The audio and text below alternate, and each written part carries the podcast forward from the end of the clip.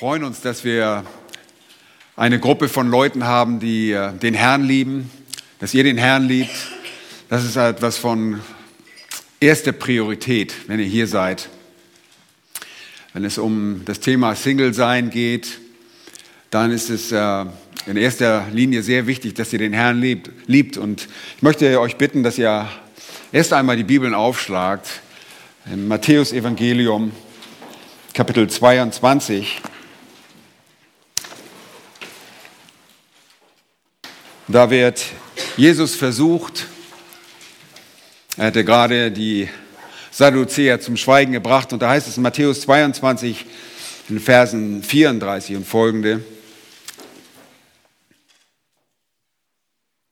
Da heißt es, als nun die Pharisäer hörten, dass er den Sadduzäern den Mund gestopft hatte, versammelten sie sich und einer von ihnen, ein Gesetzesgelehrter, stellte ihm die Frage, um ihn zu versuchen und sprach, Meister, welches ist das größte Gebot im Gesetz? Und Jesus sprach zu ihm, du sollst den Herrn, dein Gott, lieben, mit deinem ganzen Herzen, mit deiner ganzen Seele und deinem ganzen Denken. Das ist das erste und größte Gebot. Und das zweite ist ihm vergleichbar. Du sollst deinen Nächsten lieben wie dich selbst. An diesen zwei Geboten hängen das ganze Gesetz und die Propheten. Wir gehen davon aus, dass ihr den Herrn so lieben wollt. Und warum ich diesen Text hinaus, herausgegriffen habe, ist, wir sollen ihn lieben wie von ganzem Herzen, mit ganzer Seele, mit ganzer Hingabe sozusagen und mit dem ganzen Denken. Hier wird die gesamte Person vereinnahmt. Da schließen sich unsere Gefühle mit ein. Unsere Gefühle sollen ihm geweiht sein. Sie sollen für ihn kultiviert, für ihn genährt werden. Und das ist sehr wichtig. Wir sind in einer Welt, die von Gefühlen regiert wird. Viele Menschen werden von Gefühlen gesteuert. Als ihr heute Morgen vielleicht aus der Richtung äh, Weißensee gekommen seid, habt ihr gesehen, die Straße ist abgesperrt gewesen. Dort hat es heute Morgen in den frühen Morgenstunden ein, eine Schießerei gegeben, wo ein Mann ums Leben kam und drei weitere angeschossen. Und äh, ich fuhr mit meiner Tochter hier heute Morgen her und sie sagt, oh, was werden unsere Gäste denken? Die werden ihre Emotionen werden besorgt sein. Ist das hier immer so in Hohenschönhausen, dass hier geschossen wird? Und nun, das ist nicht etwas sehr häufiges hier. Wir möchten euch beruhigen, aber unsere Emotionen sind sofort in Bewegung. Wir kennen das. Wir leben in einer Gesellschaft, die darauf aufgebaut ist, dass Menschen emotional sind. Und wir kennen nur allzu gut Beispiele aus unserem eigenen Leben, wo wir es bedauern, dass wir von unseren eigenen Emotionen, von unseren eigenen Gefühlen gelenkt wurden, gesteuert wurden und es letztlich nicht dem entsprach, wie wir handeln sollten. Als Kinder Gottes wissen wir, und es ist, der Wille Gottes ist uns geoffenbart, wir wissen, wie wir handeln sollen. Zumindest sind wir in dem Prozess, das zu lernen. Wir wachsen in Erkenntnis seines Willens. Wir haben noch Junggläubige hier. Wir haben den Martin hier, der gerade zum Glauben gekommen ist, bei uns in die Gemeinde gekommen ist, gerade den Herrn kennengelernt hat. Silvester war noch ein Atheist. Heute folgt er dem Herrn. Ähm, das ist einfach wunderbar. Wir können lernen, was der Wille Gottes ist. Und trotzdem gibt es da eine Komponente in unserem Leben, die uns oftmals in diesen Grip nimmt, die, die uns in Anspruch nimmt, dass wir nicht die Dinge tun, die wir tun wollen. Und wir kennen Beispiele selbst aus unserer Gesellschaft, dass unsere Werbung darauf aufgebaut ist, auf die Gefühle abzuzielen. Wir sind gar nicht so sehr interessiert, unseren Verstand anzusprechen, sondern sie sprechen unsere Gefühle an. Ich denke nur an die Autowerbung, die wir im Fernsehen sehen. Äh, normalerweise werdet ihr bei einer Autowerbung im Fernsehen nicht sehr viel über die Technik eines Autos erfahren. Ihr werdet vielleicht wissen, das ist ein Elektroauto, okay? Aber alles andere, was dort beworben wird, ist einfach oder angesprochen wird, ist die Emotion. Ihr seht eine glückliche Familie, die gerade in die, äh, auf der Reise in die italienische Riviera ist und da sind zwei ungezogene Kinder, die total lieb sind, weil sie ein Entertainment-System haben und das Auto muss einfach toll sein. Die sind alle glücklich, wunderhübsche Leute natürlich. Ein tolles Ehepaar, die lieben sich und das ist alles toll. Und das hat eigentlich gar nichts mit dem Auto zu tun, sondern wird einfach nur, die Gefühle werden angesprochen. Und die Gefühle sind so mächtig, dass es diese Leute motiviert, in einen Laden zu gehen, sich dieses Auto anzugucken und sie denken, wow, mein Urlaub kann sofort vor der Haustür beginnen. Sofort. Meine Kinder, die sonst so ungezogen sind, wahrscheinlich erinnern Sie sich noch an den Streit der Kinder beim letzten, bei der letzten Fahrt nach Italien. Die werden sofort ruhig sein. Das Auto muss ich haben.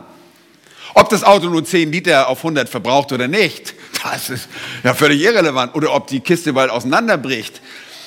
Es wird an die Emotion appelliert. Nun, wir kennen auch, dass wir von negativen Emotionen erfasst werden.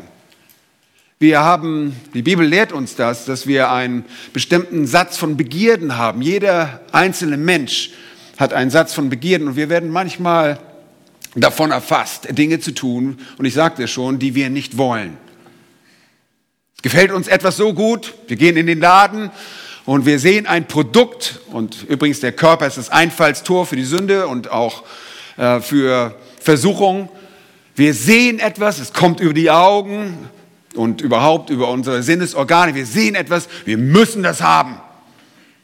Ich hatte es überhaupt nicht geplant, ich habe auch gar kein Geld dafür, aber ich muss das, das Teil muss ich haben. Und aber ich weiß, ihr, ihr lächelt alle, ihr seid, ihr steht alles, alle über diesen Dingen. Ich weiß schon, ihr braucht sowas nicht.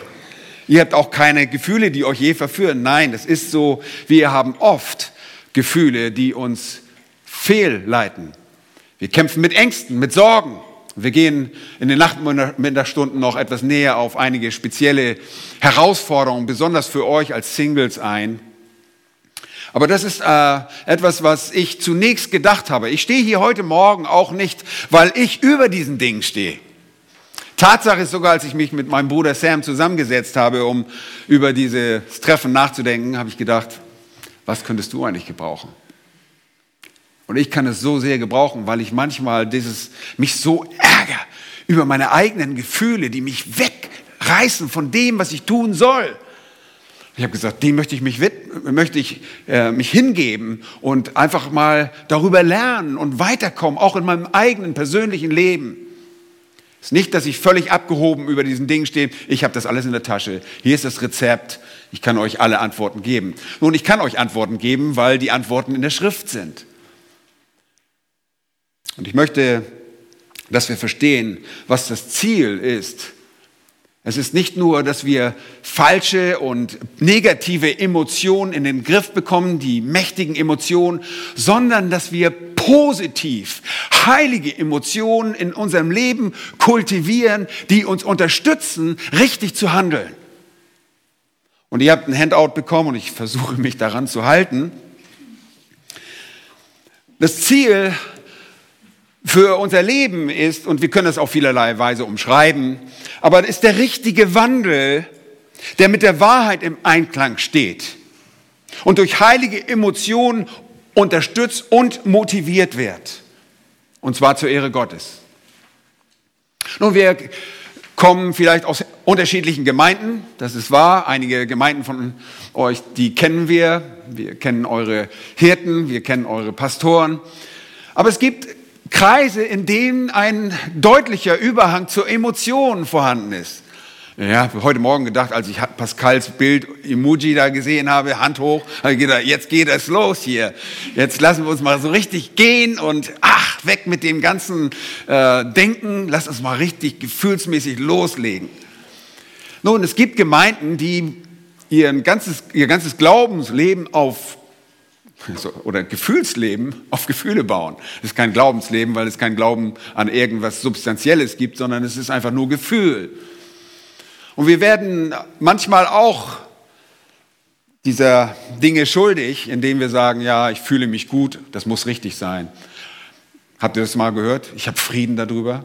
Dieses subjektive Gefühl und dann sagt man, das ist die Legitimation, etwas zu tun. Ich habe ja Frieden darüber. Das muss richtig sein. Wisst ihr was? Ich habe Nachricht für euch. Wenn ihr subjektiv Frieden für etwas empfindet, bedeutet es noch lange nichts, dass diese Entscheidung richtig war. Ihr könnt mit Frieden sogar einen Abhang runterfahren. Ja, habt Frieden gehabt, als ihr ins Auto eingestiegen seid. Und trotzdem waren die Radmuttern nicht fest. Und deshalb ist es einfach sehr wichtig, dass wir verstehen, was ist das aus, was die Ausgewogenheit zwischen den Emotionen und unserem Denken. Emotionen müssen immer von Wahrheit geleitet werden. Das ist ein sehr wichtiges Prinzip. Unser Thema war ja auch der Umgang, der biblische Umgang. Und da sehen wir schon der Umgang mit der Wahrheit. Wir müssen die Wahrheit kennen, sonst können wir nicht mit unseren Emotionen recht umgehen. Auf der anderen Seite haben wir Gemeinden, die absolut stoisch und äh, absolut gefühlslos sind. Ähm, ich habe selbst solche Gemeinden kennengelernt. Ich glaube nicht, dass wir so sind, aber es gibt manchmal Tendenzen dazu, dass wir ein bisschen äh, sagen, wir müssen unser Gefühl töten, wir dürfen nicht fühlen, wir dürfen unsere Gefühle nicht zeigen. Äh, manche gesetzliche Gemeinden, vielleicht äh, äh, konservative, altherkömmliche Brüdergemeinden gehen, tendieren manchmal in diese äh, Richtung, dass man sagt, oh, ich darf, mein Gefühl hat nichts zu bedeuten, ist völlig irrelevant.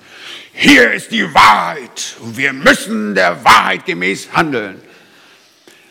Nun, in der Vergangenheit wurde sehr viel über Gefühle gesprochen über Religious Affections. Ein Jonathan Edwards hat darüber geschrieben.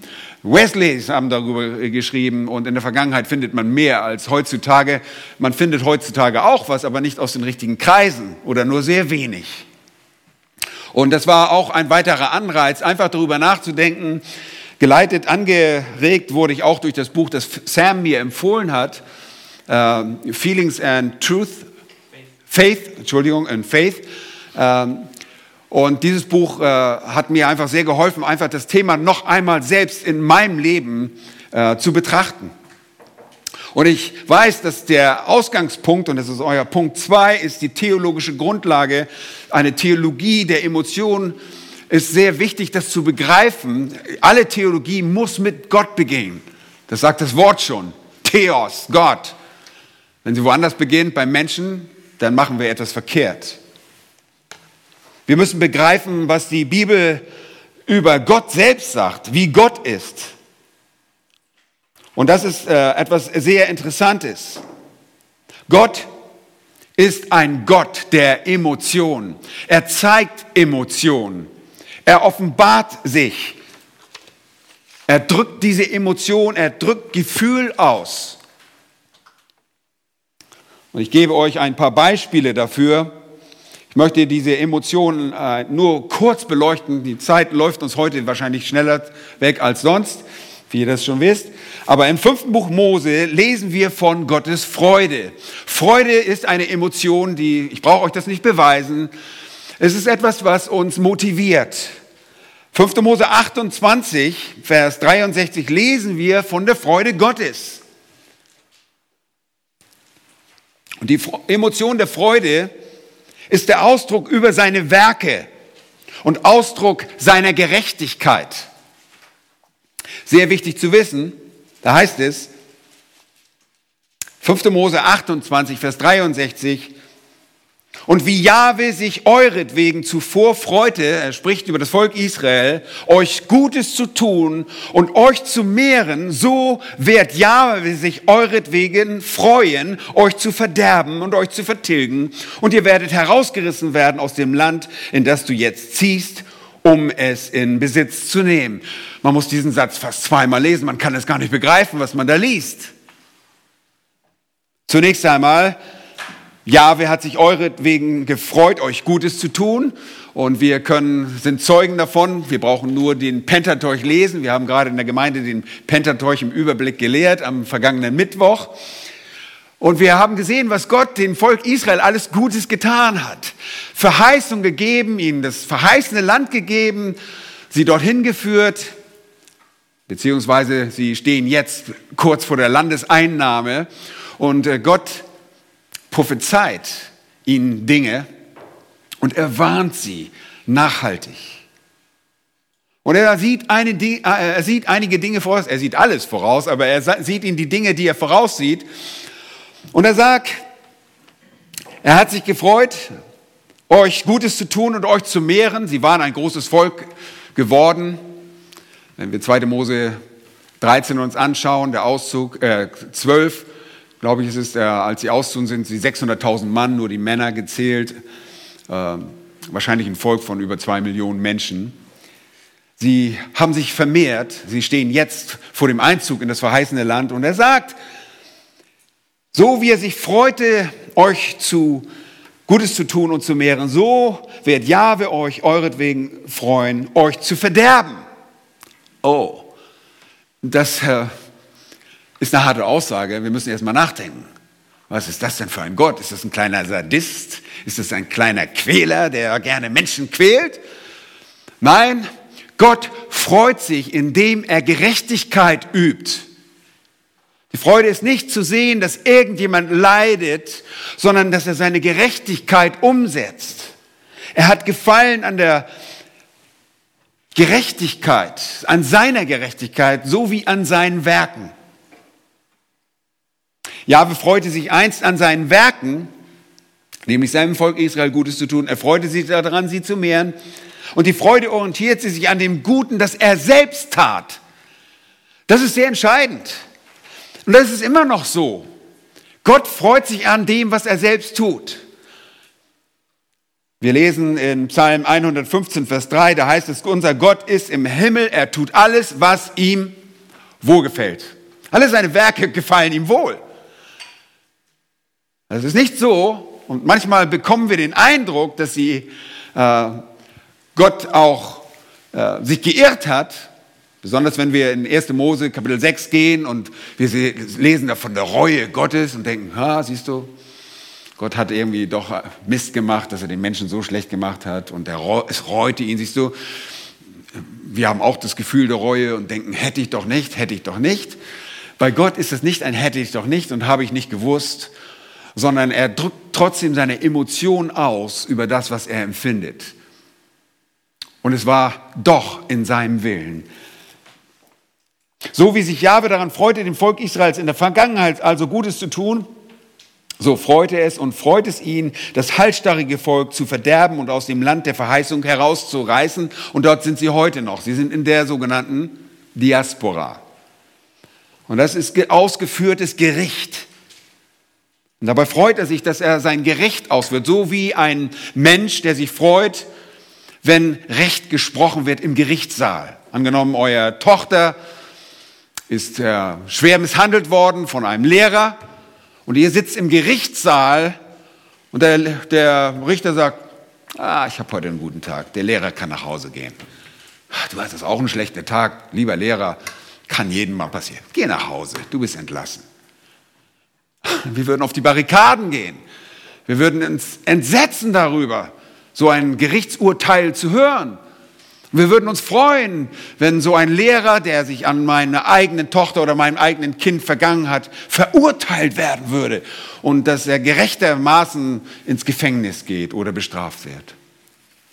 So hat Gott Freude an seiner Gerechtigkeit.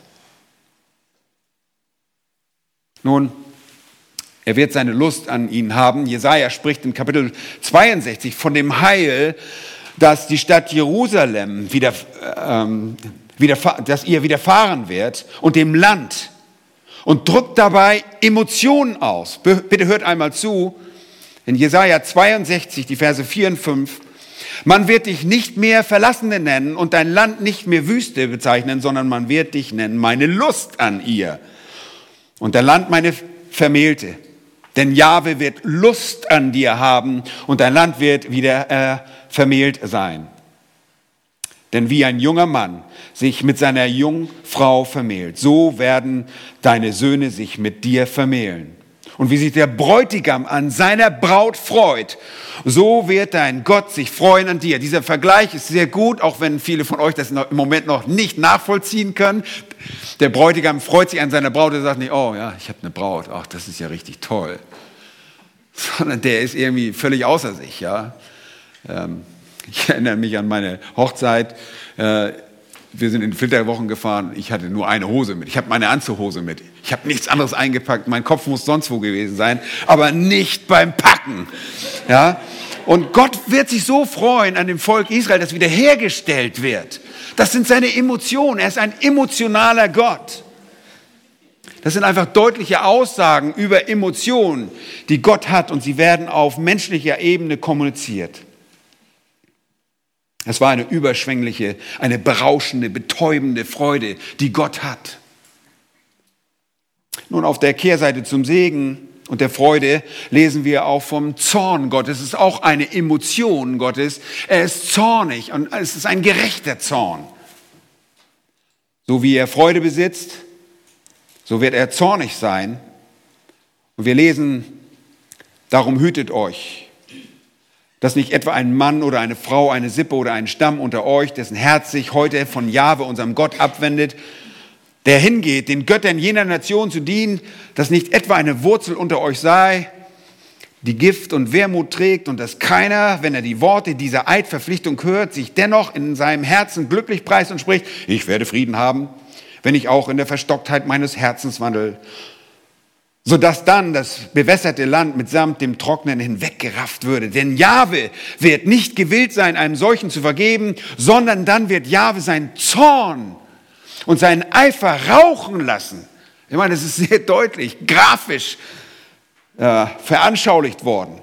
Er wird seinen Eifer rauchen lassen über solchen Mann und es wird auf ihm der ganze Fluch ruhen, der in diesem Buch geschrieben steht. Und Jahwe wird seinen Namen unter dem Himmel austilgen. Nun, so wie Gott Emotionen besitzt und diese ausdrückt, so auch der Mensch. Nun, ich möchte das nicht allzu lange ausführen. Wir haben Gott, aber wir haben das auch in Jesus Christus. Wir sehen Emotionen in unseren Herrn Jesus Christus. Allerdings sehen wir bei Gott nur positive, und ich sage gleich noch ein paar Worte dazu. Wir sehen nur heilige Gefühle, die unvermischt sind mit Sündhaftigkeit. Bei Jesus sehen wir nur positive, nur heilige Gefühle, aber durchaus menschliche Gefühle, indem er weint. Er ist ergriffen, er ist bewegt. Erinnert ihr euch an die Begegnung, als Lazarus gestorben ist? Übrigens der kürzeste Vers in der Bibel, meine ich. Jesus weinte. Hey, könnt heute, ihr könnt nach Hause gehen, ihr habt einen Bibelvers auswendig gelernt. Jesus weinte. Johannes 11, 35. Jesus weinte. Das ist eine Emotion. Es war seine Emotion, Ausdruck seiner großen Traurigkeit. Er weinte über das Volk Israel, über Jerusalem, das er oft sammeln wollte. Und er zeigt Emotionen. Er unterdrückt diese Emotionen. Ich sage, das kann ich nicht tun. Ich kann hier nicht meine Emotionen zum Ausdruck bringen. Die denken ja sonst, ich bin Schwächling. Motivation für Jesus waren seine Emotionen und Gefühle nebst vielen Tatsachen natürlich. Und äh, ich denke an Hebräerbrief, Kapitel 12, wo es äh, sagt, dass wir in unserem Kampf gegen die Sünde Jesus zum Vorbild nehmen sollen, der um der vor ihm liegenden Freude willen die Schande nicht achtete und sich ans Kreuz nageln ließ. Wisst ihr was? Diese Motivation der Freude, die er haben würde, die einst gewonnene Gemeinde, seine Erhöhung, seine Stellung als der Erhöhte und die gewonnene Gemeinde motivierten ihn. Die Emotion, diese Freude. Wir wissen, dass Freude uns auch motiviert. Und das ist eine heilige Emotion für ihn, die ihn durch tiefe Schwierigkeiten, durch Schmerz haben gehen lassen können. Lieben, so ist es, wenn wir am Krankenbett einer sterbenden Person sitzen oder einer Person, die wenig Hoffnung hat. Wir richten ihren Blick auf das, was kommen wird, auf die Freude, auf die Schmerzlosigkeit, auf die Heiligkeit, auf Emotionen, die auch Emotionen beinhaltet, Gefühle, wenn das alles vorbei sein wird. Und es ist eine große Motivation, Sie übt eine sehr große Macht aus. Nun, der Mensch ist genauso. Der Mensch als Schöpfung ist im Bildnis Gottes geschaffen. Der Mensch ist ein emotionales Wesen. Weil wir im Bildnis Gottes geschaffen sind, weil wir haben einen emotionalen Gott, sind auch wir emotionale Wesen. Die Gottes Ebenbildlichkeit aus 1. Mose 1, 26, lasst uns Menschen machen in unserem Bilde, nach unserem Bilde ihm ähnlich, uns ähnlich, bezieht sich auf sein Sein und seine Funktionalität, auf die Ont ein, ein ontologisches Moment, das Sein. Wir sind in gewisser Maße wie Gott und wir handeln gewissermaßen wie Gott. Wir kennen natürlich schon die Limits, aber wir sind nach seinem Bild, nach seiner Vorstellung und in seiner Ähnlichkeit gemacht worden. Nun, seit dem Sündenfall sind die Emotionen der Menschen allerdings unzuverlässig. Sie haben einen Schlag bekommen. Und ich gehe darauf gleich noch näher ein. Ich möchte euch zunächst äh, ein bisschen von diesen Gefühlen der Menschen sagen, die in der Ebenbildlichkeit Gottes geschaffen sind. Seine Gefühle sind der Sünde unterworfen. Sie waren es nicht. Sie waren heilig, als Gott den Menschen geschaffen hat im Garten Eden. Der sündlose Zustand, den wir nur uns erträumen. Ähm, wir kennen dieses Denken von ungemischter, reiner Freude, ungemischter, heiliger Emotion kennen wir eigentlich gar nicht, wie es ausschließlich zwei Menschen kennenlernen konnten, Adam und Eva. Ein absolut perfekter Zustand. Äh, wir können das nicht mal nach, wir können das nicht mal reproduzieren in dem Sinne, weil die ganze Umwelt nicht unter dem Flug der Sünde war. Adam und Eva konnten sich tatsächlich auf den Rasen legen, sogar ohne Kleidung, ohne dass eine Ameise in den Hintern gebissen hat oder es gab einfach keine negativen Emotionen, unvorstellbar. Kein Streit, kein Missmut, kein Zorn. Alles das konnte der Mensch damals nicht erleben. Nun, mit dem Sündenfall wurden die Emotionen betrübt. Sie wurden gemischt und wurden unheilig. Sie sind seitdem fehlbar und sie besitzen seitdem die Kapazität zur Irreführung. Sie sind unheilig und sündig. Und weil das so ist, und das ist jetzt sehr wichtig, können wir unsere emotionalen Erfahrungen nicht auf Gott übertragen. Wenn wir das tun, dann machen wir uns der Anklage aus Psalm 50, Vers 21 schuldig. Dort heißt es in einem Tadel des Gottlosen, und ich lese ab Vers 20, Psalm 50, Vers 20 und 21, du sitzt da und redest gegen deinen Bruder, den Sohn deiner Mutter verleumdest du. Du, das hast du getan und ich habe geschwiegen. Da meintest du, ich sei gleich wie du. Wir sind nicht wie Gott, Gott ist nicht wie wir. Und wenn wir als Menschen manchmal Gott spielen wollen, dann irren wir uns gewaltig. Wir müssen stets im Hinterkopf behalten, dass allein Gott mit seinen emotionalen Fähigkeiten unverwundbar und perfekt ist. Seine Emotionen sind nicht von irgendwas außerhalb seiner selbst abhängig. Und obwohl er darauf reagiert und von menschlichen Ereignissen bewegt wird, ist er niemals emotional verletzlich. Niemals von einem Ereignis überrascht oder von Emotionen überwältigt. Selbst, ich habe es schon gesagt, wenn es manchmal so aussieht oder sich so anhört, als würden wir denken bei gewissen Aussagen, dass Gott Emotionen verletzlich wären. Das sind sie nicht. Seine Gefühle sind nicht der Sündhaftigkeit unterworfen, da er heilig ist. Seine Emotionen sind ihren, ihrem Wesen und ihrer Ausdrucksweise nach vollkommen gerecht.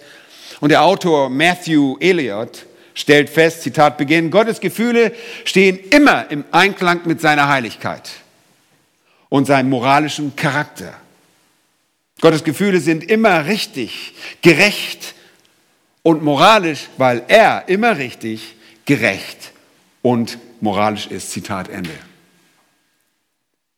In der ganzen Bibel sehen wir also einen Gott mit perfekten Emotionen. Und das, was ich euch vorgelesen habe, sind perfekte Emotionen. Und wir könnten die ausführen, die Bibel ist voll davon, wie Gott seine Gefühle, seine Emotionen ausdrückt.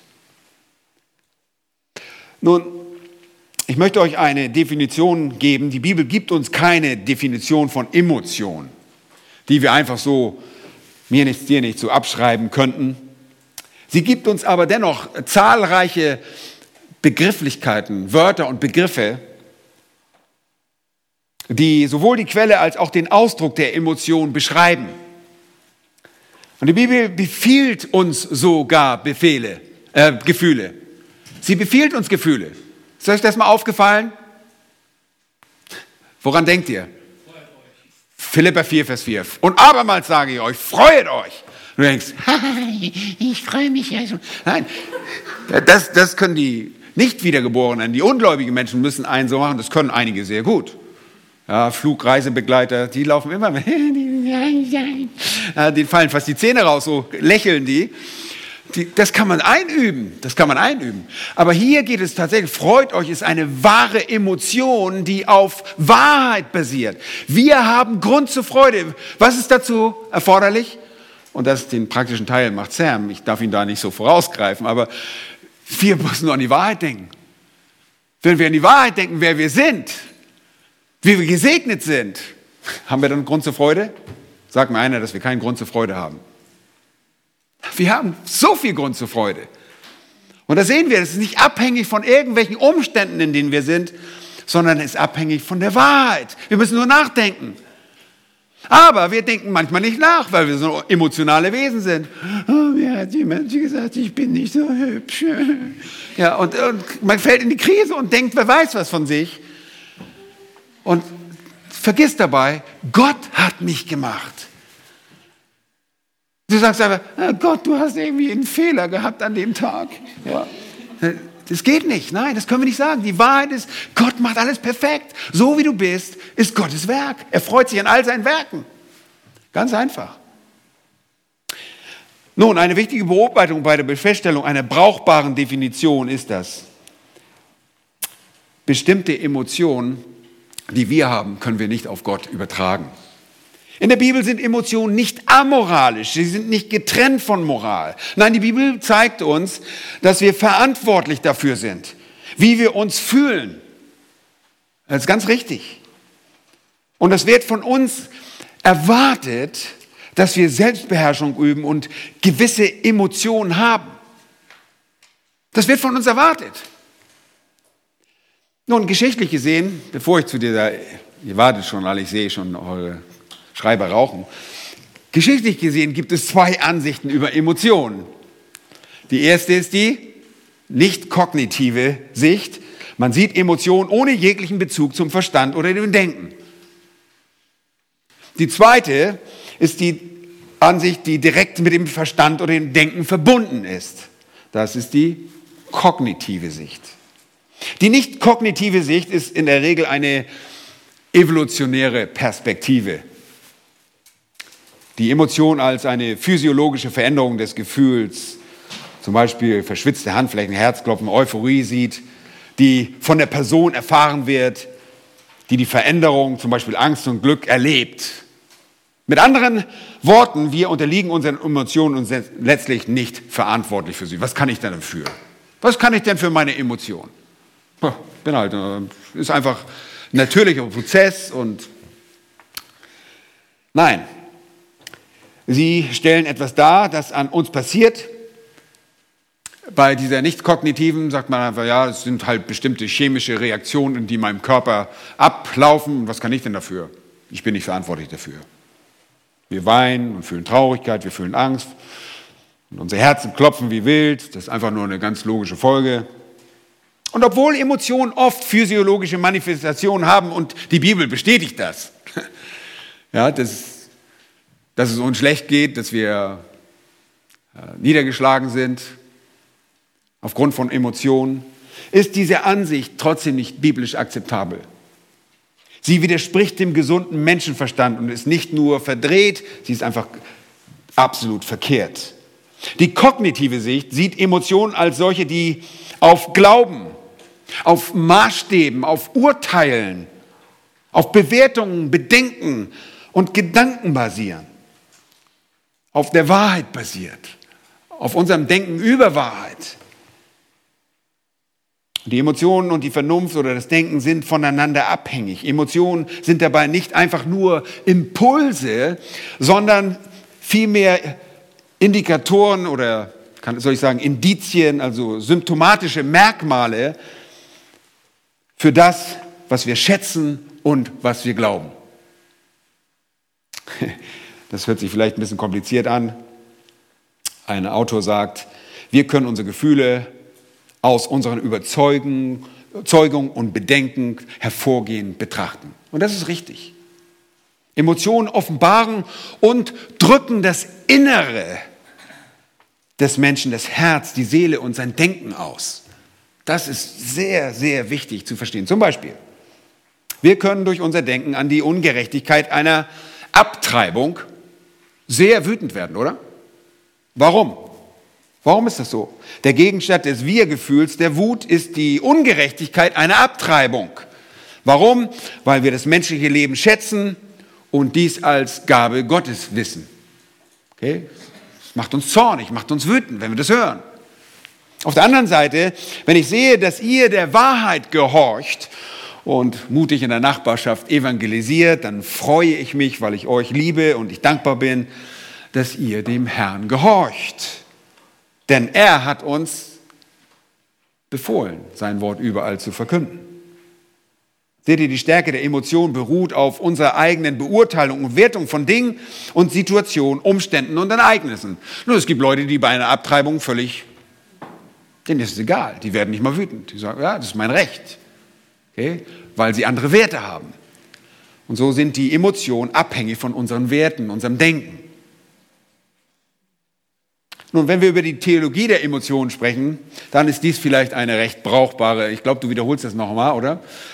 Äh, eine recht brauchbare Definition. Emotionen sind ein wesentlicher äh, Bestandteil dessen, was es bedeutet, ein Mensch zu sein. Sie sind seelische innere Regung des Menschen und weisen auf die Werte und Wertschätzung einer Person hin und beeinflussen Motive und Verhalten. Ich sage es nochmal und Sam wird es auch nochmal sagen. Vielleicht, vielleicht auch nicht. Emotionen sind ein wesentlicher Bestandteil dessen, ein Mensch zu sein. Sie sind seelische, das heißt innere Regung die treten zwar nach außen auf, aber das ist, passiert alles in unserem Innern. Sie sind seelische innere Regung des Menschen und weisen auf die Werte und Wertschätzung einer Person hin und beeinflussen Motive und Verhalten. Nun, zum Beispiel das Gefühl, sich zu sorgen, wirkt sich auf das Gemüt aus. Und Sam wird das ausführen. Du sorgst dich. Oh, ich kann meine Familie nicht ernähren. Oh. Und das kann dazu führen, dass du falsch handelst. Nämlich auf dem Wochenmarkt lässt du was mitgehen. Geklaut. Weil du denkst, ich habe nicht genug, ich muss etwas tun. Sorgen und Ängste können den ganzen Körper in Mitleidenschaft ziehen, bis hin zu Magengeschwüren. Wenn du richtige Ängste hast und diese sich festsetzen, kriegst du Magengeschwüre. Aber Emotionen sind mehr als nur Gefühle. Emotionen erzählen uns, was wir schätzen, was wir glauben. Sie bringen Wünsche, Begehren und Neigungen in uns hervor, die dann wiederum unser Verhalten beeinflussen. Und ein kanadischer Autor sagte einmal, Emotionen wurden gegeben, um das Verhalten zu erregen und wurden von Gott als Katalysator für das Handeln beabsichtigt. Nun, das bedeutet nicht, dass alle Emotionen immer nur rational sind. Das sind sie oft nicht, aber es zeigt die Tatsache auf, dass Emotionen Reaktionen auf unsere Wahrnehmung sind, die richtig oder auch falsch sein können, real oder auch nur eingebildet. Das ist sehr wichtig, besonders einbilden. Wir bilden uns manchmal so viel Sachen ein. Und reagieren entsprechend. Was können wir uns einbilden? Wir können uns einbilden, dass wir echt tolle Hechte sind. Ne? Wir sind so richtig coole Typen. und dann bildet man sich sowas ein, so arrogante, richtige, hm, ich wollte das Wort nicht nehmen, diese Tiere, wie heißen die mit, mit Löchern in der Nase. So, so können wir sein. Ne? Also arrogant bis zum geht nicht mehr. Wir bilden uns was ein und handeln dementsprechend auch. Oder auf der anderen Seite denken wir, oh, ich bin der ärmste Mensch in der Welt und handeln genauso dumm. Wirklich. Das, und das hat einfach mit der Gefallenheit zu tun. Als der Mensch fiel, als der Mensch, als die Sünde in diese Welt kam, hat der Mensch einen riesigen Schlag mitbekommen. Und nicht nur der Mensch, sondern die ganze Schöpfung hat einen Schlag mitbekommen. Unser Denken ist verkehrt. Es gibt auf einmal Leute, die fühlen sich zum gleichen Geschlecht hingezogen. Das ist eine Folge des Sündenfalls. Sie begehren Dinge, die wir nicht begehren sollen.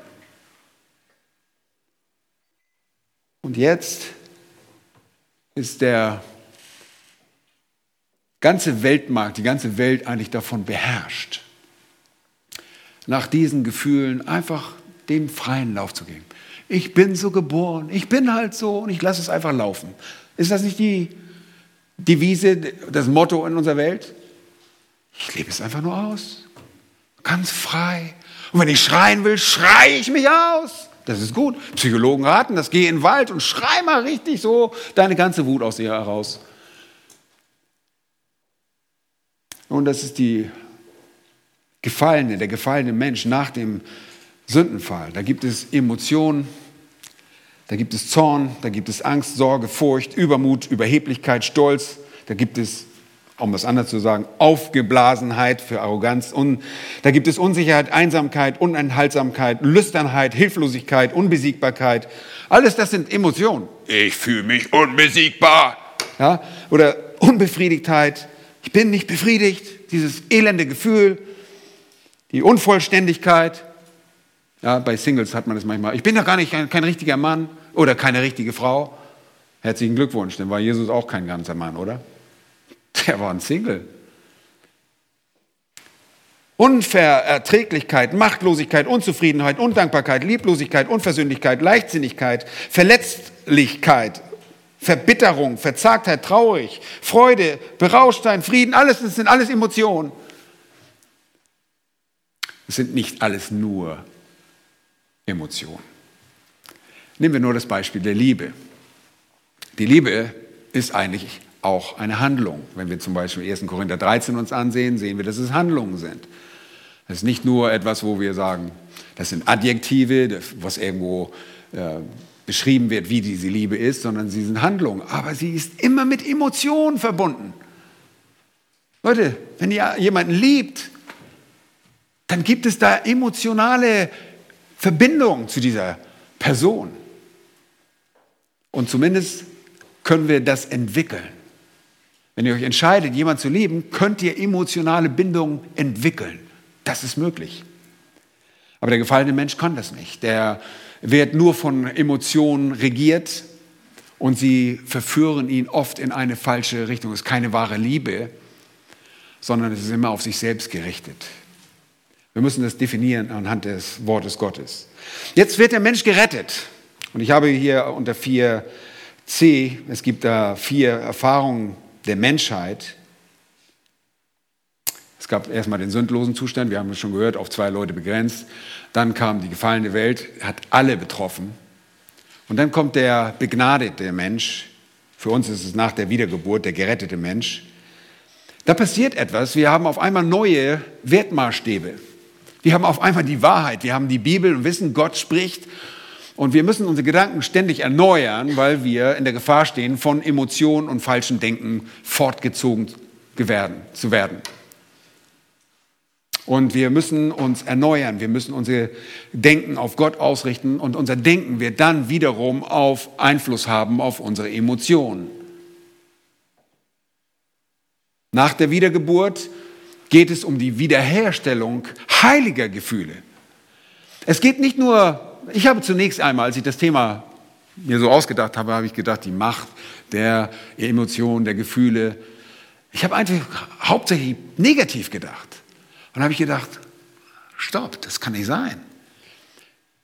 Heilige Gefühle unterstützen uns in unserem Handeln.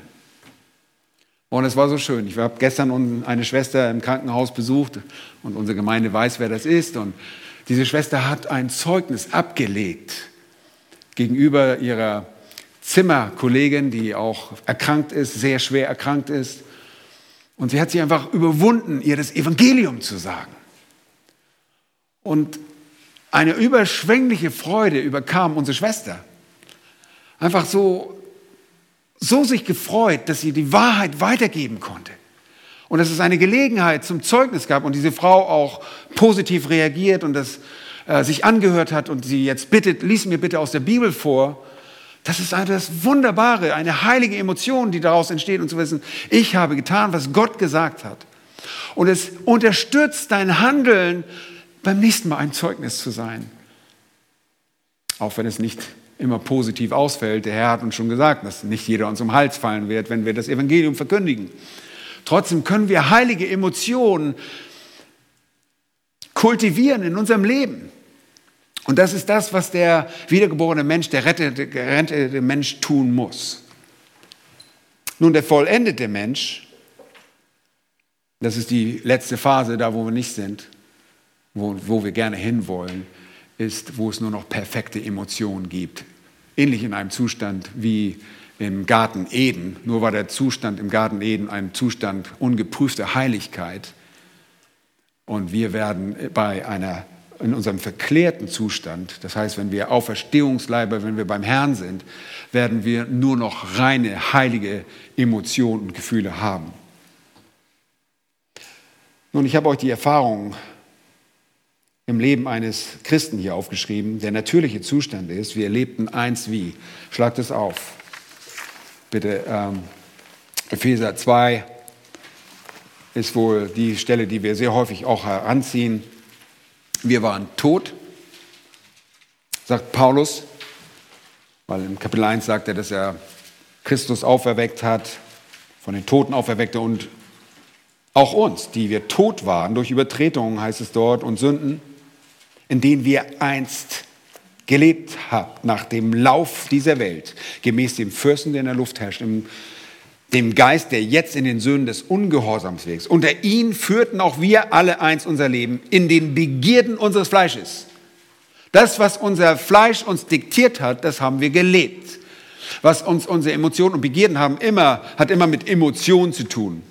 Begierde ist ein Antrieb zur Behebung eines subjektiven Mangelerlebens mit einem damit verbundenen Aneignungswunsch eines Gegenstandes oder Zustandes welcher irgendwie uns geeignet scheint, diesen subjektiven, erlebten äh, Mangelzustand zu beheben.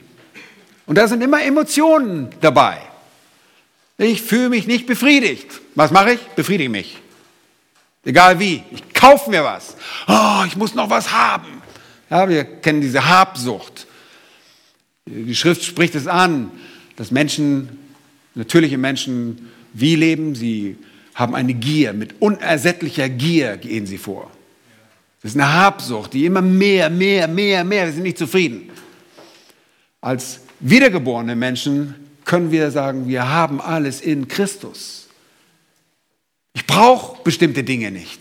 Ich kann verzichten und auch außerdem sollen wir unser Leben als ein heiliges, Gott wohlgefälliges Opfer geben. Es gibt Verzicht in unserem Leben. Durchaus. Aber der natürliche Zustand ist, wir haben einfach dem Lauf gegeben. Und wir sehen das um uns herum. Das ist die Welt, in der wir leben.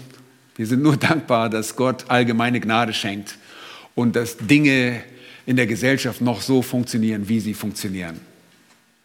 Ja, wenn wir so an so einer Absperrung da vorbeifahren und hören, dass da jemand erschossen worden ist, dann ist das eigentlich das, was zu erwarten ist der gefallene Mensch, und wir brauchen nicht weit gehen, im ersten Buch Mose, was ist die erste Sünde? Kein klaut seinem Bruder ein Stück Fleisch vom Teller, ne? Nein, er bringt ihn um. Er bringt ihn um. Ja, die Gesellschaft hat sich sehr negativ auf ihn ausgewirkt. Er war wahrscheinlich oft in Kneipen oder irgendwelchen, hat sich irgendwelche schlechten Videos angeguckt. Nein, nein, nein, war nicht möglich. Da gab es nicht so viele Leute sondern die Sünde in ihm hat dazu geführt, dass er was? Er war wütend. Lest es mal durch. Er war zornig. Sein Angesicht war verstellt. Er war wütend. Und bei der nächsten Gelegenheit haut er dem eine über, über seinen Rüssel und er war tot. Also über den Kopf. Und, und er war tot. Und das ist der natürliche Mensch. Und nur aufgrund der Gnade Gottes ist nicht jeder Mensch so schlecht, wie er sein kann. Nicht Nicht jeder Ungläubige ist ein Massenmörder. Potenzial? Ja. Aber Gott hält seine Hand da drauf. Gott schenkt Gnade, dass wir nicht in einer absolut katastrophalen Welt leben und dass du dich nicht mehr traust, von A nach B zu gehen. Das wird eines Tages kommen, das glaube ich, in der Trübsalzeit. Aber der natürliche Mensch lebt einfach alles aus. Und das muss uns Angst machen. Wir sollten, nun, soll, soll euch keine Angst machen, weil ihr habt den Herrn. Ja. Aber wenn ihr darüber nachdenkt, es ist auch gefährlicher, einem Gottlosen zu begegnen, als einem Bären, der die Jungen gestohlen worden sind. Ich habe in einem Bärengebiet gearbeitet und gelebt. Da gab es Grizzlybären und ich wollte wirklich niemals einer Grizzly-Mutter begegnen mit ihren Jungen, der ich irgendwie in die Quere komme. Aber ein Gottloser ist noch viel gefährlicher. Wir verkennen das. Wir denken, ah, diese komischen Typen da, mit denen kann ich schon irgendwie rumhängen und wir können mal Gemeinschaft haben zusammen. Hey, die sind viel gefährlicher. Viel, viel gefährlicher. Weil sie leben, was ihre Gefühle ihnen diktieren. Und wir werden nicht selten mitgerissen. Und der natürliche Zustand, in dem lebten wir alle. Und dann kam der Gerettete. Und das Kennzeichen eines geretteten Lebens ist das heilige Bestreben, Gott ähnlich zu werden. Es ist einfach unser Leben in, den, in Einklang zu bringen. Ich habe das als Ziel ganz oben aufgeschrieben. Richtiger Wandel. Einfach im Einklang mit der Wahrheit zu leben. Und dann, so dass auch die Emotionen, die wir entwickeln, uns unterstützen in einem heiligen Wandel, dass sie uns unterstützend und motivierend wirken. Nun, unser Leben ist gekennzeichnet durch heiliges Bestreben und es ist ein Kampf gegen die Sünde. Und der Kampf gegen die Sünde, wir haben gerade in der Gemeinde auch äh, das Buch von Wayne Mack, der kompromisslose Kampf. Es geht darum, die Sünde zu töten. Und dabei geht es oft auch, bestimmten Gefühlen Einhalt zu gebieten. Zu sagen, stopp. Und ihr Lieben, ich, ich glaube, Sam geht auch ein bisschen darauf ein. Wir, wir werden Gefühle erleben und wir können unseren Gefühlen sagen, stopp.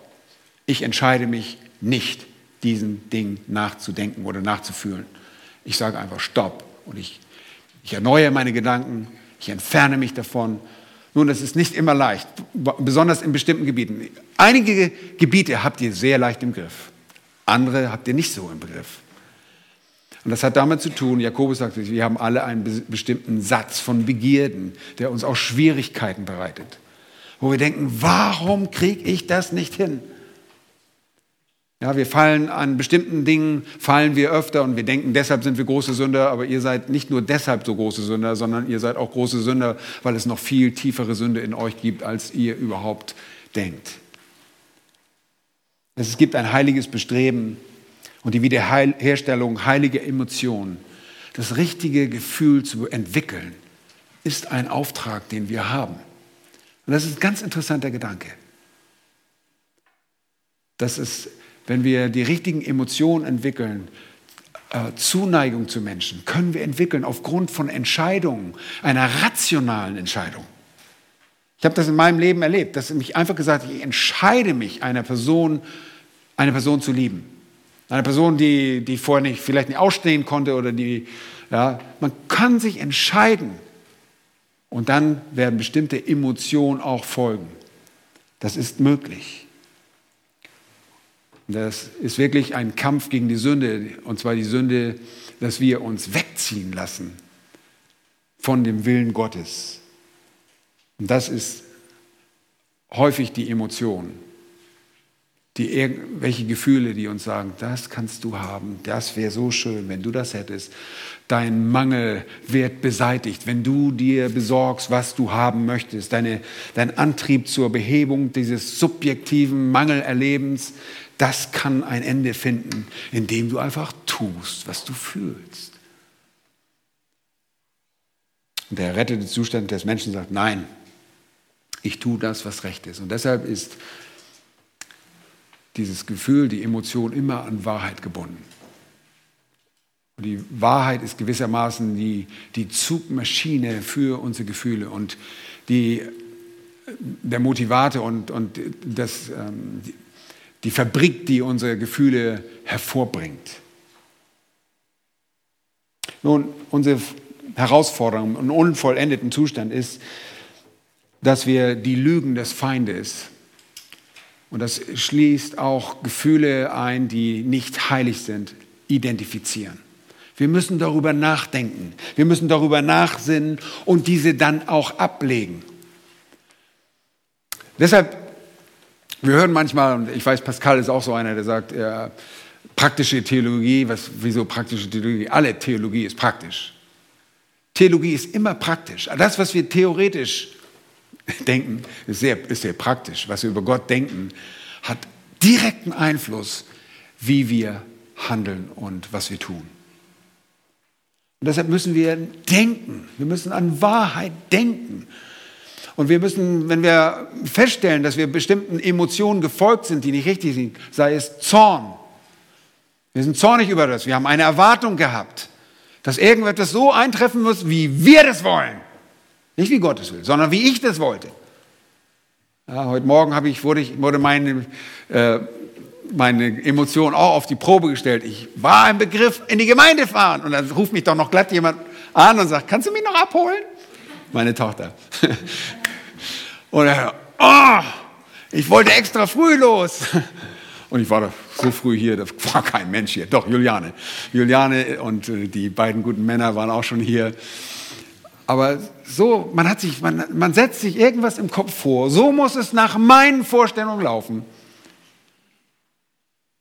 Und es kommt einfach nicht so wie an. Und wir müssen das stoppen. Wir müssen denken, was ist die Wahrheit? Wir müssen diese Lügen identifizieren und ablegen. Das ist einfach die ganze Grundlage unserer Theologie. fehlleitende Emotionen, die uns wegziehen von dem, Gott zu gefallen. Richtig durchdenken, identifizieren, beim Namen nennen. Wir haben das so oft schon gesagt.